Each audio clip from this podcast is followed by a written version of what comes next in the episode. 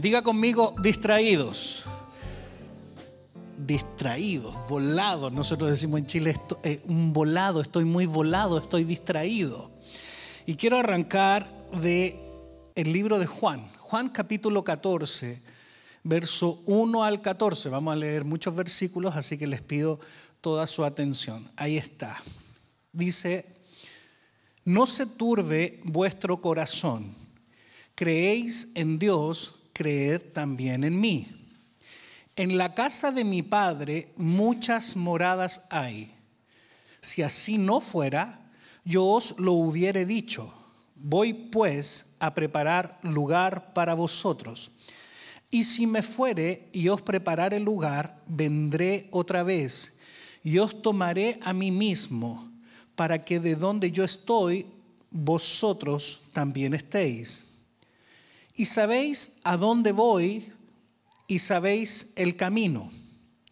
Le dijo Tomás, Señor, no sabemos a dónde vas. ¿Cómo pues podemos saber el camino? Jesús le dijo, yo soy el camino y la verdad y la vida. Nadie viene al Padre sino por mí. Si me conocieseis, también a mi Padre conoceríais. Y desde ahora le conocéis y le habéis visto. Felipe le dijo, Señor, muéstranos el Padre y nos basta. Jesús le dijo, ¿tanto tiempo hace que estoy con vosotros y no me has conocido, Felipe? El que me ha visto a mí, ha visto al Padre. ¿Cómo pues dices tú, muéstranos el Padre?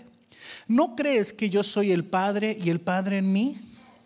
Las palabras que yo, os hablo, no las hablo por mi propia cuenta, sino que el Padre que mora en mí, Él las obras. Creedme que yo soy el Padre y el Padre en mí. De otra manera, creedme por las mismas obras.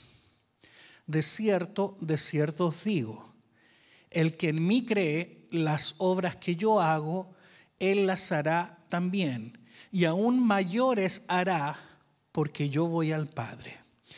Y todo lo que pidiereis al Padre en mi nombre, lo haré, para que el Padre sea glorificado en el Hijo. Si algo pidiereis en mi nombre, yo lo haré. ¿Cuántos dicen amén? Este es un pedacito, un pedazo de la palabra de Dios, de la Biblia, muy conocido. De hecho, más de alguna vez hemos leído algunos de estos versículos de manera, eh, no con todo el contexto que hoy día lo leímos. Eh, y en estas semanas, ¿qué es lo que se celebra? A ver, ¿quién sabe lo que se celebra? Resurrección, ¿cierto? Y está bien que celebremos, que nosotros celebramos la Navidad, Semana Santa y cualquier tipo de celebración que hagamos celebrando al Señor, el nacimiento de Cristo. Y no es realmente importante si las fechas coinciden o no, porque ese es un tema de nunca acabar. Por ahí dicen que Jesús nació por ahí por febrero o marzo. Y el tema es que el mundo occidental celebra, celebra la Navidad, celebra la Semana Santa y además hay otras fiestas relevantes. ¿A cuántos de ustedes les gustan las celebraciones? ¿A cuántos les gustan las fiestas? ¿Sí? Hay algunos que están esperando las fiestas para ir. ¿ah? Y el nombre de este mensaje de hoy es Distraídos de Cristo, porque hay muchas cosas que dejan de ser buenas cuando el verdadero propósito, el verdadero sentido de lo, que, de, lo que es la persona de Jesús. Diga conmigo, la persona de Jesús. Y la gente en la Navidad, yo estoy haciendo un paralelo con Navidad porque va a ser más fácil entenderlo, eh, termina muchas veces dándole eh, regalos a sus parientes o, termina siendo más importante darle regalos a los parientes que la razón de la Navidad. O el bautismo, un bautismo, alguien hace un bautismo y termina siendo más importante eh, el, meterse al agua que lo que significa profundamente el bautismo. De ahí están después en la fiesta tomando y celebrando hasta las 4 de la mañana. Eh, eso les pasa a otras familias, ninguna de las de aquí. Entonces, nosotros los seres humanos nos distraemos fácilmente. De hecho, usted está sentado ahí y está pensando, ¿dónde voy a ir a comer? Ah, ojalá que, oh, no, habré dejado desenchufada la plancha. la plancha del pelo, porque ahora no solo la plancha de ropa, la plancha del pelo también. ¿Ah? Mira, algunos empiezan a reír.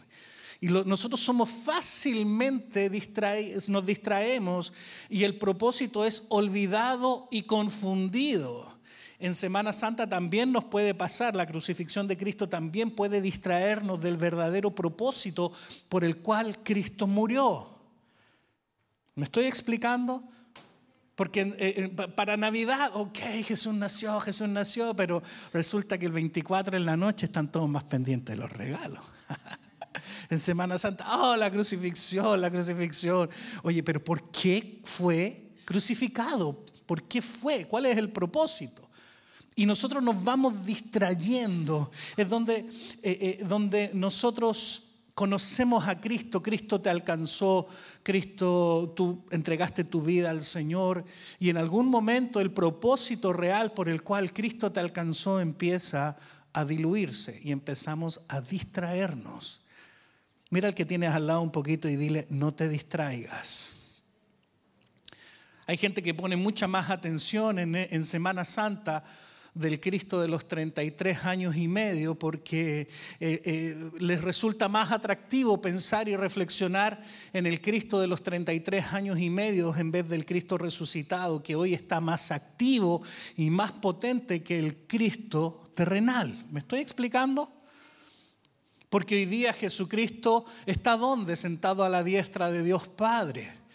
Eh, su espíritu vivificante vino hoy día y, bueno, desde que Cristo murió nos envió al consolador para que viviera dentro de nosotros y ese es el propósito y Él sigue intercediendo, el ministerio de Jesús sigue estando activo, Él sigue siendo un intercesor hasta la eternidad entre Dios y nosotros. Diga conmigo, no me distraeré. Y en la cruz Jesús nos resolvió el problema del pecado, de la legalidad. Dios, necesitaba un piso legal para derramar amor hacia nosotros y eso sucedió en la cruz. Había un problema, una barrera, un delito, un pecado que separaba a Dios del hombre y Jesucristo arregló ese problema. A lo mejor usted no le emociona mucho eso y quizás tiene un aspecto mucho más legal. Y bueno, dejémosle la cosa legal a los abogados, a mí me interesan las bendiciones. ¿A cuánto le gustan las bendiciones del Señor? Ah, la más grande ya la tienes, es vida eterna. Amén. Bueno, la verdad es que siempre hemos tenido vida eterna. Nos vamos a morir y depende si, en qué lado de la cruz usted esté parado, si va a estar en la eternidad con el Señor o en la eternidad en el infierno. Uy, el pastor dijo infierno. ¿Sí o no? ¿Dónde quiere estar usted parado? Del lado del Señor. Levante su mano derecha y diga conmigo, gracias Señor, porque no hay ninguna condenación para los que están en Cristo Jesús. Amén, según Romanos 8.1 no hay ninguna condenación porque estamos, ahí está puesto, Romanos 8.1, ahora pues ninguna condenación hay para los que están en Cristo Jesús, los que no andan conforme a la carne, sino conforme al Espíritu. Eso tienes que saberlo tú en tu espíritu. Y no lo culpo por no emocionarse, porque la cosa legal es difícil de entender. Dios te ve santo, te ve bueno, y tú te miras al espejo cada mañana y tú sabes de qué pata cojeas. ¿Sí o no? ¿Cuántos tienen grietas en el carácter? ¿Cierto? Todos tenemos algún... Dicen que somos como la luna, hay un lado oscuro, hay una historia que no queremos contarle a nadie. Hay ciertas cosas de nosotros o, de cada persona o de cada, cada uno de nosotros tenemos cosas que nos avergonzaría contar, pero Dios las conoce. Y, Dios ya resolvió el aspecto legal, no hay condenación. Entonces, hoy quiero hablarte de cómo nosotros nos podemos distraer del Señor como persona. Jesús dijo, lo acabamos de leer en, esos largos 14 versículos, yo soy el camino, soy la verdad, yo soy la vida. Y Felipe eh, eh, le dice, Señor, muéstranos el camino, no sabemos para dónde vas, entonces, ¿cómo vamos a saber el camino? Diga conmigo, Jesucristo es el camino, Diga conmigo, Jesucristo es el destino. De eso es de lo que usted hoy día no se debe perder. Jesucristo es el camino, pero también el destino. Jesucristo es mucho más que el intercesor o el cordero inmolado o el cordero perfecto que fue sacrificado por usted. Es el camino para llegar al Padre, pero también es nuestro destino donde nosotros encontramos verdadero reposo donde nosotros encontramos constante reposo y no así como algunos entienden que guardan el sábado para descansar, como eh, los adventistas, por ejemplo, que interpretan la Biblia mucho más literal y no han podido entender que vivir en Cristo es vivir en un completo descanso. Diga conmigo, yo vivo en el descanso. La Biblia dice, ¿por qué te afanas? Sé un hombre, una mujer de fe, confiado. Si, si Dios cuida de las aves, también cuidará de ti. ¿Cuántos tienen temor a la vejez? ¿Ah? Levante la mano los que, es que cómo le voy a hacer cuando ya no pueda trabajar, o es que la jubilación no me va a alcanzar. Hay una canción antigua que decía, no te afanes, mira las aves del cielo, Dios las cuida. Con esto no estoy diciendo que usted no sea sabio, que usted no tenga su 401k o que usted no ahorre o no tenga ahí alguna inversión. No, con esto estoy diciéndole que si Dios te ha cuidado hasta aquí, te va a cuidar hasta el último día de tu vida. Amén.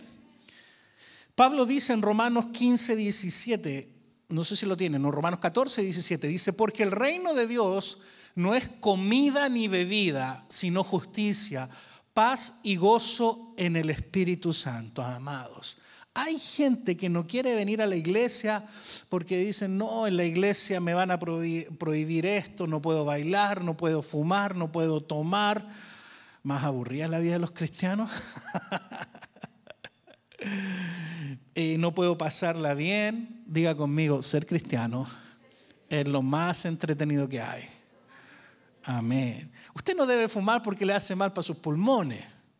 Usted no debe tomar en exceso porque le puede dar cirrosis, pero de repente se puede dar su copita. Dígame. Estén conmigo, no me dejen solo. Entonces, hay gente que, le tiene rechazo a la iglesia porque cree que es una vida de negación. Y el reino de los cielos no es comida ni bebida. No son cosas que hay, que hay que prohibir, no es ética, no es moralidad. El reino de los cielos es gozo, es paz para nuestra vida. Y el camino no es un método, el camino es una persona llamada Jesús. Levante su mano derecha, cierre sus ojos y diga conmigo, Señor, Jesús, quiero que entres a mi corazón y me inundes. Te necesito. Amén. Baja tu mano. Jesús dijo, yo soy el camino, yo soy la verdad, yo soy la vida. O sea, no es un concepto, no es, no es solo eh, algo de estudio. Tú puedes tener un método religioso y aún jactarte que te has portado bien. ¿Se ha dado cuenta que hay gente que dice, no, esa persona es tan buena persona? No, esa persona tan buena persona que se tiene el cielo ganado, el piadoso. Hoy día les hablé a los hombres acerca de la piedad. Puedes mirar al que tiene al lado suyo y dile, sé piadoso, sé una mujer piadosa. ¿Ah? Tú puedes ser una persona éticamente correcta, con una fama intachable, pero aún así se corre el riesgo que nunca hayas conocido a Cristo. Y, para llegar al cielo y para obtener la vida eterna necesitas conocer a Cristo. Cuando tú tienes una percepción espiritual y puedes darte cuenta que es Cristo, comerse a Cristo. Quiero que vayamos a Juan, Juan capítulo 6, verso 50. El mayor enemigo que tú puedes tener es tener solo el concepto de Cristo sin tener a Cristo. Juan capítulo 6, verso 50 al 57. Está bien chiquito, pero espero que lo alcance a leer. Dice, este es el pan que desciende del cielo. ¿Qué pan? ¿Ah? ¿Y quién fue el que descendió del cielo? Cristo. Para que el que de él come no muera. Diga conmigo, yo debo comerme a Cristo. Amén. Es difícil entenderlo porque uno habla de comer, luego, luego se imagina el plato, el cuchillo, el tenedor. No. Comerte a Cristo es que tú tengas intimidad con Él. Verso 51, continúo leyendo, dice, yo soy el pan vivo que descendió del cielo. Si alguno comiere de este pan, vivirá para siempre. ¿Cuántos quieren vivir para siempre? Y el pan que yo daré es mi carne, la cual yo daré por la vida del mundo. Entonces los judíos contendían entre sí, o sea, peleaban, diciendo, ¿cómo puede éste darnos a comer su carne? Jesús les dijo, de cierto, de cierto os digo, si no coméis la carne del Hijo del Hombre y bebéis su sangre, no tenéis vida en vosotros. El que come mi carne y bebe mi sangre tiene vida eterna, y yo le resucitaré en el día postrero. Porque mi carne es que verdadera comida y mi sangre es que verdadera bebida. Todo lo que usted come cuando usted le da hambre no es la verdadera comida. Pues si la Biblia dice que Jesús es nuestra verdadera comida, nuestra verdadera bebida, entonces lo que te comes cuando sales de aquí con hambre y te vas y te comes una fajita, unos tacos, una coca, ¿ah? me está dando hambre, ¿ah? una flauta. Te reprendo, Satanás. ¿ah? Esa no es la verdadera comida, sin duda tu cuerpo lo necesita. Pero hay algo más que te tienes que comer, que tienes que disfrutar. El que come mi carne y mi sangre, en mí permanece y yo en él. Como me envió el Padre viviente y yo vivo por el Padre, asimismo el que me come, él también vivirá por mí. ¿Cuántos quieren vivir para Cristo? Amén. Entonces, si quieres vivir para Cristo, tienes que alimentarte de Él, tienes que pasar tiempo de intimidad con Él. Quiero que abrace al que tiene a su lado, abrácelo ahí, dele un abracito, manténgalo abrazado. Quiero decirte algo, ¿por qué te pido que abraces al que tiene al lado? Porque esa es la manera en la cual Dios quiere conocerte a ti. Así como tú puedes sentir ese abrazo, de esa manera Dios quiere conocerte a ti. Yo les decía hoy día a los hombres, porque hablamos tangencialmente acerca de esto, y les decía, ¿cómo eran? Porque todos los que estamos ahí somos gente que somos papás, que tenemos esposas. Eh, ¿cuántas, ¿Cuántos matrimonios hay aquí? ¿Cuántos hombres y mujeres casan? Ya. Los, que, los solteros también se lo oído, ¿ok?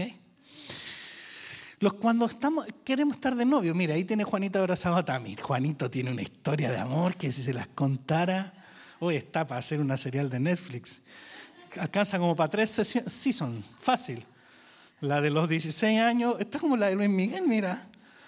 Está buena la historia, está buenísima. Un día les voy a pedir que se las cuente. Buenísima, de verdad que buenísima la historia. Me distraje, me distraje.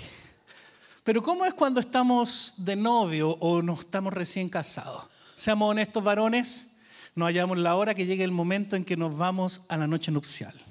Lo dije de manera elegante. ¿Ah? ¿Sí o no?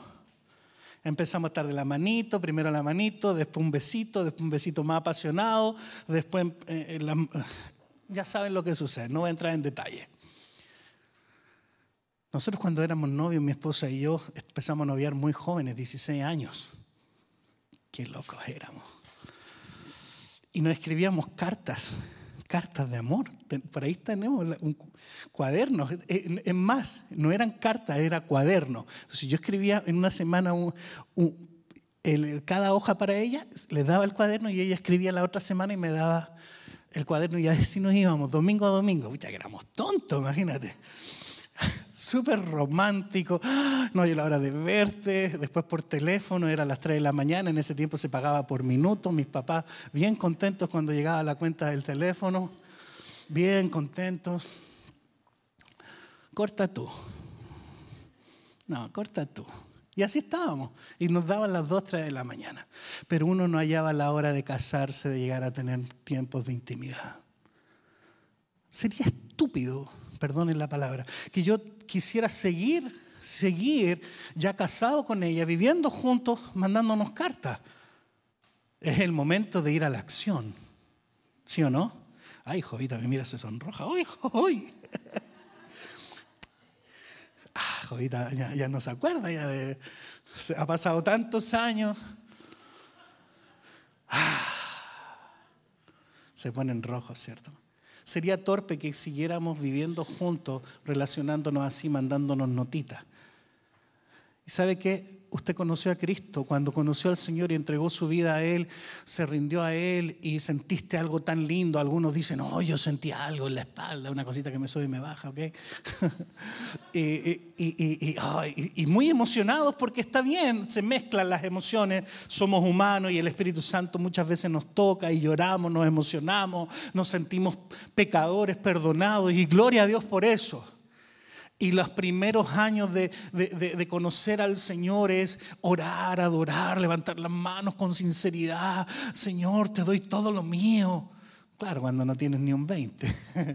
Después pasan los años, Dios te prospera y empezamos a, relacionarnos con Dios de una manera más distante. Como que empezamos, no, es que nos interesa la Biblia y terminas aprendiendo mucho de Biblia, pero poco intimidad con Dios y nos empezamos a distraer del Señor. Hay tres niveles de conocer al Señor. Está el primer nivel, el nivel más antiguo. Si me lo puedes colocar ahí, me estoy saltando algunas cosas, Javier. El primer, eh, el primer nivel es conocer al Dios de las obras. Y eso lo vemos en Salmo 19.1. Dice, los cielos cuentan la gloria de Dios y el firmamento anuncia la obra de sus manos. Mi hija el domingo pasado le estuvo compartiendo acerca de que, nosotros somos la obra culmine de Dios. Pero ¿cómo los antiguos eh, conocían a Dios? Oh, miraban una mariposa, mira qué bonito de convertirse en un gusano tan feo, ahora una mariposa. Alguien tiene que haber creado esto. Los cielos miraban al cielo. ¿A cuántos les gustan los cielos que se arman aquí en Texas? Son maravillosos. Es muy diferente a Chile, ¿cierto, no, Jovita? Nosotros de repente vamos en la calle y mi esposa, ah, espera, espera, espera. Y ahí tengo que detener la velocidad, bajarle el vidrio, clic. No sé para qué, pero bueno, ahí saca una foto y muy linda y se ven las nubes medias naranjas a veces. Es bonito el cielo, ¿o no? Entonces en la antigüedad la gente miraba al cielo y decía, los cielos, aquí el David, el rey David, el rey David escribió esto, los cielos cuentan la gloria de Dios y el firmamento anuncia las obras de tu mano. Tú puedes conocer a Dios por observar la obra de Él. Estamos de acuerdo que existe Dios, ¿cierto? Solo porque mire las obras de Él. Eh, hay un segundo nivel que es cuando ya conoces un poco sus caminos, sus preceptos. Segundo nivel.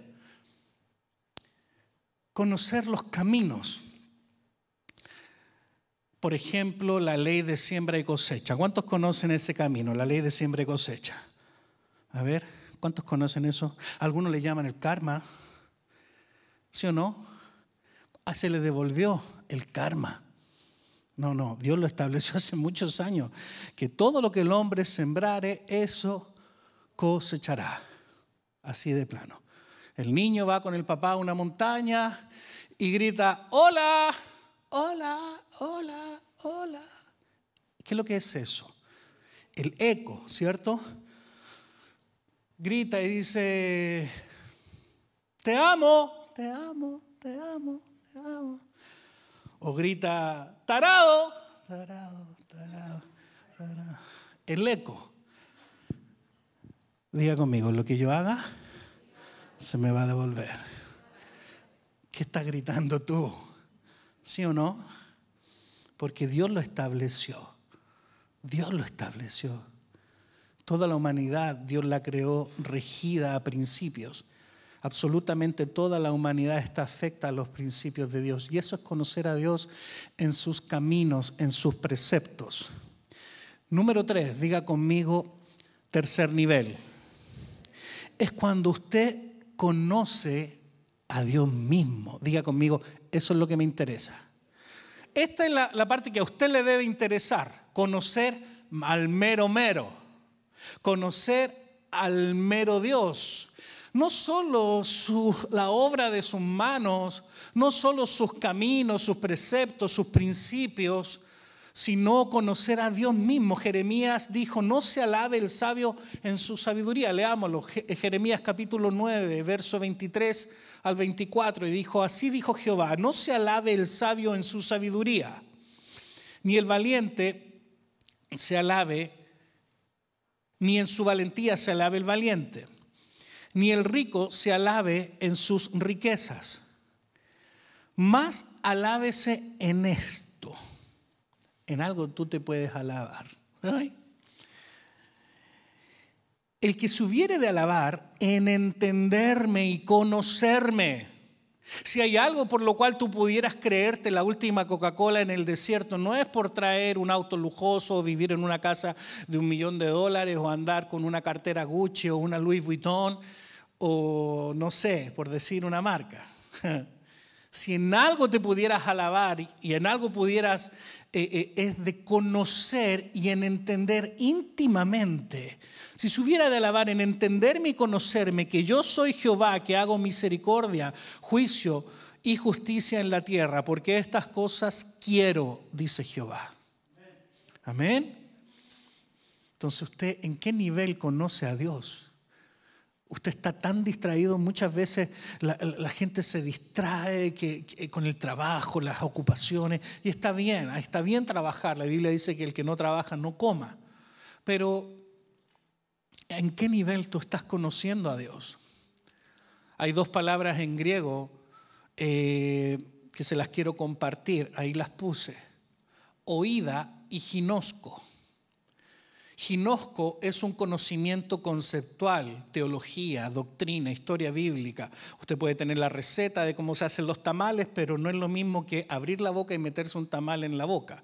Lo va a disfrutar. ¿Qué prefiere usted, la receta o el tamal? ¿Ah? Ni modo, ¿cierto? ¿Qué prefiere usted, las cartas de amor o la intimidad en una noche de pasión?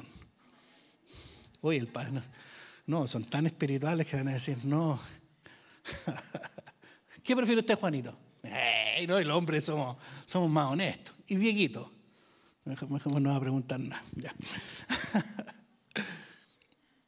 es un conocimiento conceptual y mucha gente quiere conocer a Dios a ese nivel en el nivel conceptual. Está bien estudiar la palabra. Hermano, yo conozco cristianos que llevan años estudiando la palabra. El diablo también se sabe la palabra. Quizás mejor que usted. Pero ¿cuánto de intimidad tienes con Dios? Esa es la pregunta. Oída es el conocimiento de la intimidad. Salmo 34, 8 dice, gustad y ved que es bueno Jehová. Diga conmigo, a Dios se le gusta. Mm, no se le lee, no se le estudia. Él no debe ser tu objeto de estudio, Él debe ser tu objeto de deleite. Amén. Génesis 4:25 dice, y conoció de nuevo Adán a su mujer. O sea, ¿cómo no la conocía? Sí la conocía, pero ¿a qué se refiere ahí? A intimidad, la cual dio a luz y la conoció. Porque usted puede, este es el mismo concepto que usa el apóstol Pablo cuando dice que todo mi conocimiento, que él fue criado a los pies de Gamaliel, era un hombre inteligente, como que se hubiese ido a la mejor universidad, a, Stanford o a Harvard o a CFNI. Eh, y Pablo dijo, todo mi conocimiento me es basura por conocer a Cristo. Ese conocer tiene la misma raíz de aquí Génesis y conoció de nuevo a Adán a su mujer. O sea, todo el conocimiento que él tenía acumulado le era basura por el tener la intimidad, el conocer íntimamente a Jesús.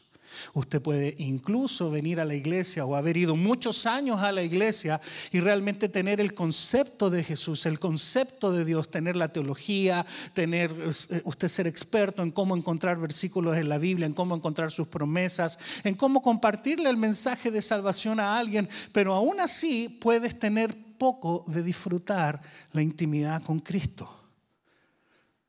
Diga conmigo, Él es mi verdadera comida. Y tú entiendes allí, cuando lees este versículo, que ellos tuvieron intimidad, se unieron en una sola carne y tuvieron un hijo. Y así es como Dios quiere conocerte a ti íntimamente. Amén. Así que yo para terminar, porque no quiero ser muy largo, quiero mencionarte cinco cosas que te distraen de Cristo. ¿Le interesa? ¿Cuánto le interesa realmente a Cristo? Amén. Cinco cosas que te pueden distraer de Cristo. Número uno, la Biblia.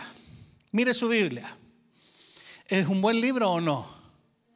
Es la palabra de Dios. es y la contiene. La Biblia es el logos y cuando la lees y sientes que hay versículos que saltan de ahí para afuera, se convierte en una palabra rema que es de revelación. Por eso que la Biblia tiene dos palabras que no se contradicen, que son complejas que son completas en sí mismas, contiene la revelación y el texto escrito.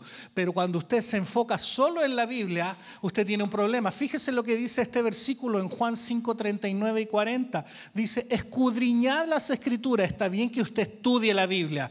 Dice, pero fíjese lo que dice, porque a vosotros os parece que en ellas tenéis la vida eterna. Y ellas son las que dan testimonio no son la vida eterna, ellas dan testimonio y no queréis venir a mí para que tengáis vida. Entonces la Biblia muchas veces te puede, te puede, cuando te enfocas solamente en el estudio bíblico, pero no en la intimidad con Dios, puedes llenarte de conocimiento sin, porque, sin tener eh, realmente a Cristo en tu corazón. ¿A cuánto le interesa a Cristo en su corazón? Amén, ¿cierto? Por ahí va. Entonces la Biblia es buena, el profeta dijo, mi pueblo fue destruido porque le faltó conocimiento. O sea, debemos estudiar la Biblia, no debemos ser unos ignorantes, analfabetos, bíblicamente hablando. Debemos ser gente de estudio, pero nunca usted ponga por encima la vida, la intimidad con Dios por estar estudiando la Biblia. Ah, no, yo me quedo con la receta de los tamales de diamantina. No quiero los tamales, me quedo con la receta. Pues no. Tú quieres comerte el tamal, las flautas, tener intimidad con tu esposa. Digan amén, no se hagan los Ya. Entonces la Biblia te puede distraer del Señor si no tienes un balance. Diga conmigo, balance. Primera de Corintios 8:1 dice, en cuanto a los sacrificados a los ídolos, sabemos que todos tenemos conocimiento. El conocimiento envanece, pero el amor edifica. Y cuando dice del conocimiento envanece, no se está refiriendo a la enciclopedia Larousse o al diccionario cualquiera, se está refiriendo a la Biblia. La misma Biblia. Por eso hay gente que conoce las escrituras y se envanece, se cree los muy santos y espirituales, pero en el fondo son sepulcros blanqueados. La Biblia lo dice. Diga amén o diga ouch. Y el amor edifica porque Dios es amor. Él no tiene amor, Él es amor. Él es amor. Así que si tienes a Jesús viviendo en tu corazón, vas a tener el amor de Él. Es más importante que leer la Biblia. Me llama poderosamente la atención que toda la gente que hizo grandes cosas para y por Dios no tenían Biblia. Noé no tenía Biblia. Abraham no tenía Biblia. Y tú tienes toda la palabra ahí. Y muchas veces la Biblia nos distrae. Mueva su Biblia, los que tengan su Biblia ahí, muévala un poco. Y diga conmigo, amo la palabra, pero amo más al Dios de la palabra. Amén. Y tener intimidad con Él. Así que no cambies al autor por el libro. Amén. Número dos, la segunda cosa que te puede distraer de Cristo es el templo, la iglesia. Ah, voy a la iglesia el domingo. ¿Cuántos dicen eso? Voy a la iglesia el domingo. ¿Ah? Mira que tiene al lado suyo y dígale, tú eres la iglesia. Nosotros podríamos salir de aquí, irnos debajo del árbol y la, la iglesia no estaría aquí, estaría allá afuera. ¿Se entiende o no? La Biblia dice quiénes somos nosotros para intentar construirle una casa a Dios si Él no cabe. Y Él quiere vivir en tu corazón y tú eres el templo vivo. Tú eres el ladrillo o la banca o la carpeta, la, parte que usted quiera hacer de la iglesia. Y cuando nos juntamos hay un poder en sí. La iglesia reunida, la iglesia congregada es donde Dios envía bendición. La armadura de Cristo fue dada a la iglesia, el poder de la oración fue dado a la iglesia. Hay poder cuando nos reunimos. Mateo capítulo 16, verso 17 al 18. Eh, ahí es donde Jesús empieza a mencionar y menciona la palabra iglesia, dice, le dice a Pedro que sobre él edificará la iglesia y las puertas del infierno no prevalecerán contra ella. Efesios 5:22 dice que grande es este misterio, mas yo digo esto respecto a Cristo y de la iglesia. Diga conmigo, Cristo vive en mi corazón, diga conmigo, yo soy la iglesia. Amén. Así que que no te distraiga el templo, que no te distraiga el edificio. Si usted vino a buscar al Señor, es porque a usted se le perdió. Usted puede encontrar a Dios donde quiera que usted esté. Usted no viene a la iglesia para buscar a Dios, usted viene a la iglesia para ser entrenado, para recibir una palabra, para recibir la bendición de reunirnos juntos con nuestros hermanos, con la familia de fe, pero es ahí también donde somos entrenados, donde adoramos al Señor juntos, donde se produce ese milagro que dice la Biblia, que si dos o tres invocan el nombre del Señor, ahí está Él, que cercano está Jehová a los que le invoca y así tenemos una serie de, de versículos y promesas que dice que Dios está aquí. Pero si tú te vas solito, la iglesia se va contigo y también Dios está contigo. Amén. Pero que el templo no te distraiga. No te olvides que saliendo de aquí, tú sigues siendo la iglesia. Mira al que tiene al lado tuyo y dile, tú eres la iglesia. Tú eres la iglesia. Jenner, por favor, si me puedes traer un poquito de agua, porfa. Número tres, tercera cosa que nos distrae de Cristo. Diga conmigo la bendición. Ahora voy a tener que avisar la Jenner. Jenner fue a buscar el agua de afuera, ¿viste? Gracias, Diamantina. Gracias, Diamantina. Yo. Me disculpan. Ah, qué rico. Tercera cosa, la bendición. ¿Cuánto le gusta la bendición? ¿Cierto? Cuando usted se compra un auto nuevo o una casa, firmó el cierre de la casa ahí. ¡Ah! Señor me bendijo. ¿Sí o no? ¿Le gusta? ¿Sí? Cuando usted cambia el cacharro viejo, el auto viejo y se compra un auto más nuevo, un auto más de lujo, un auto más bonito que llena tu expectativa, que con el aire acondicionado que le funciona sin ningún problema. ¿Cuántos pasaron por eso de pasar por cacharros, carcachas, autos buenos? Los primeros autos que tuvimos aquí al principio, sin mi primer auto era una pena, sin aire, los amortiguadores quebrados, los wipers no funcionaban, me acuerdo. Ahí en el 67 iba manejando, llovía torrencialmente, los wipers no funcionaban, llovía y tú sabes que se condensa, entonces a bajar el vidrio eh, un poquito para que no se condensara, no funcionaba la cosa para que no se, no se podía ni ver, horrible.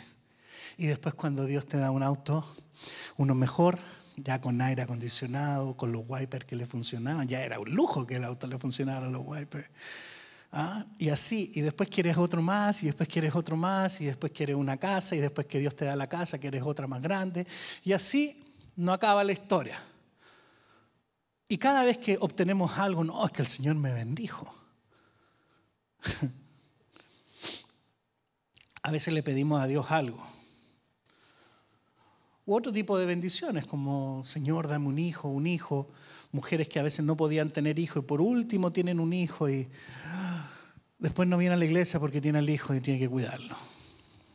Señor, dame un trabajo, después no viene al trabajo porque tiene que no viene a la iglesia porque tiene que trabajar.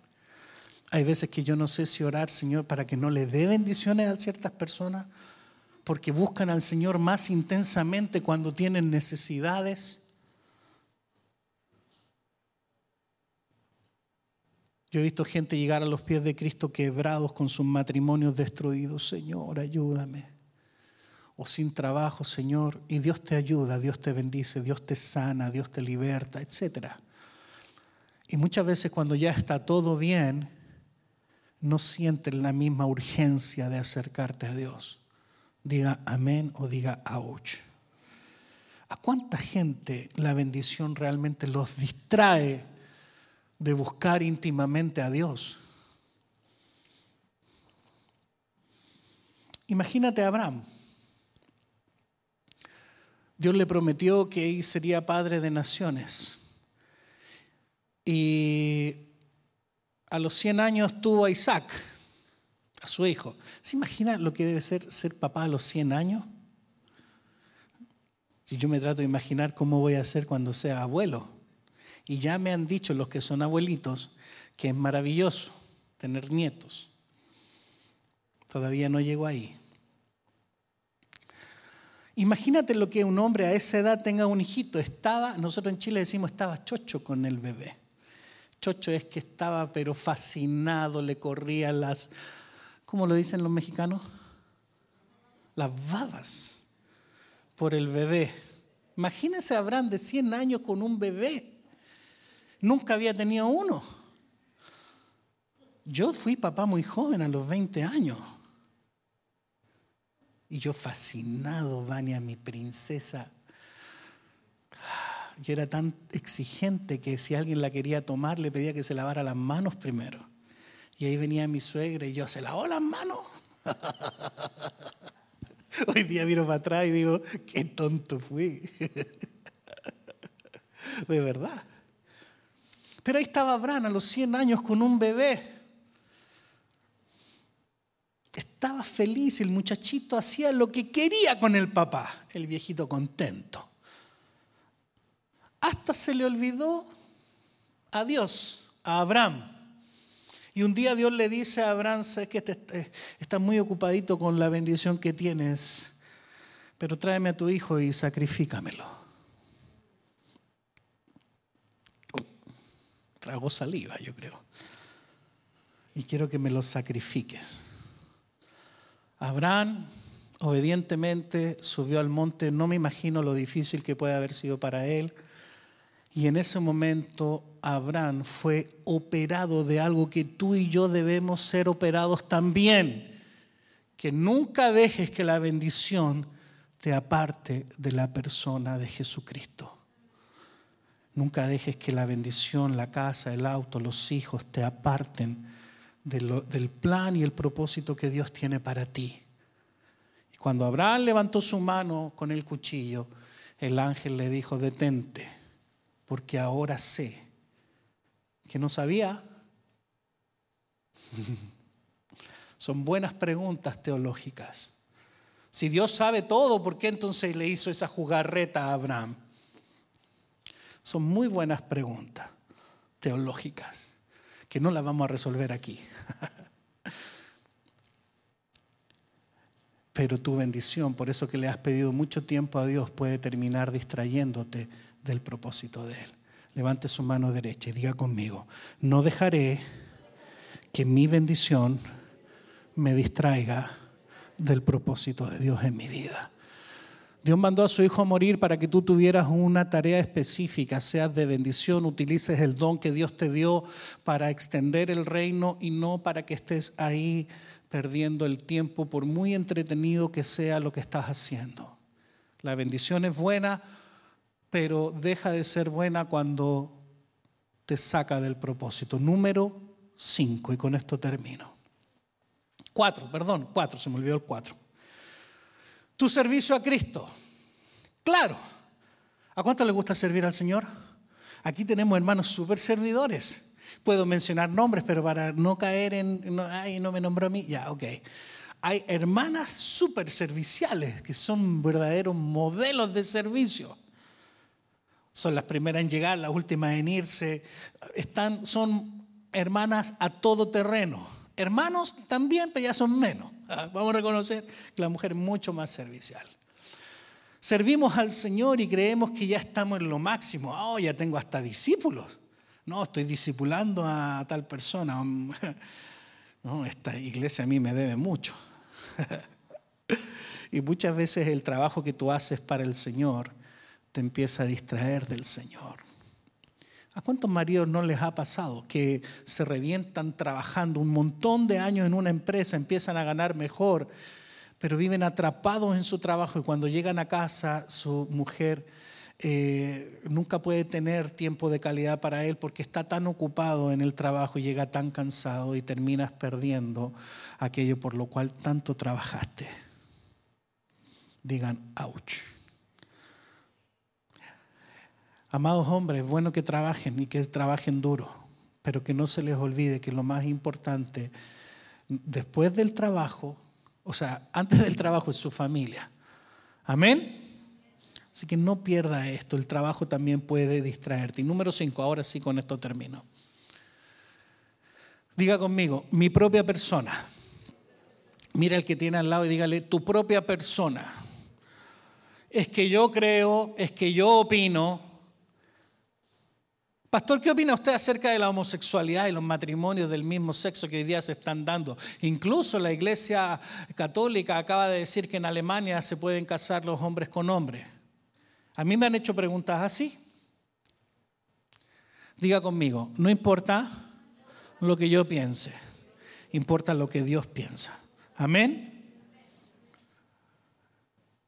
Ve, el yo, nosotros estamos tan enamorados de nosotros mismos que nuestra opinión y concepto de las cosas que, eh, eh, que, le damos a los demás empieza a ser tan importante. Es que yo pienso, es que yo opino y la persona más importante en tu vida no debe ser tú.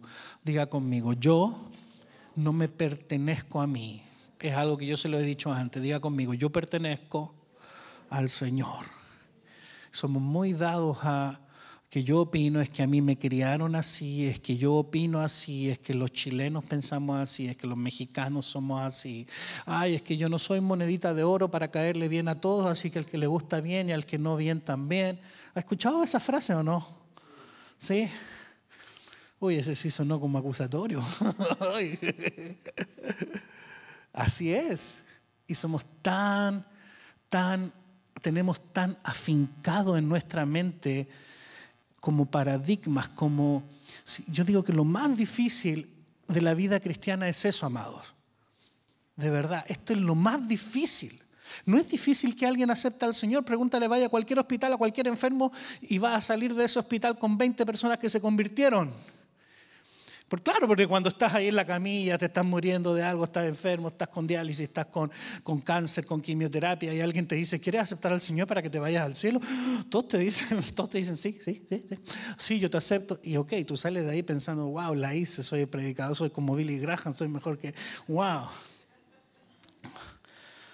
Pero lo más difícil es que vengan y que digan, realmente lo que yo he pensado por 20, 30, 40 años no es tan importante. Lo más importante es lo que Dios dice. La Biblia dice que hemos sido rescatados de la vana manera de vivir que heredamos de nuestros padres. No todo lo que heredaste de tus padres es lo correcto. ¿Qué es lo correcto? Lo que puedes heredar y entender de la palabra del Señor. ¿Cuántos dicen amén a eso? Amén. Así que, amado, yo les quiero pedir humildemente, concéntrese en lo importante. ¿Qué es lo importante? Que usted tenga intimidad con Dios, que usted empiece a adorarlo, adorarlo, a tener momentos de intimidad con Él en su casa, en su auto, ponga alabanza de adoración, cántele a Él. Usted provoque a Dios, provóquelo, porque Dios está...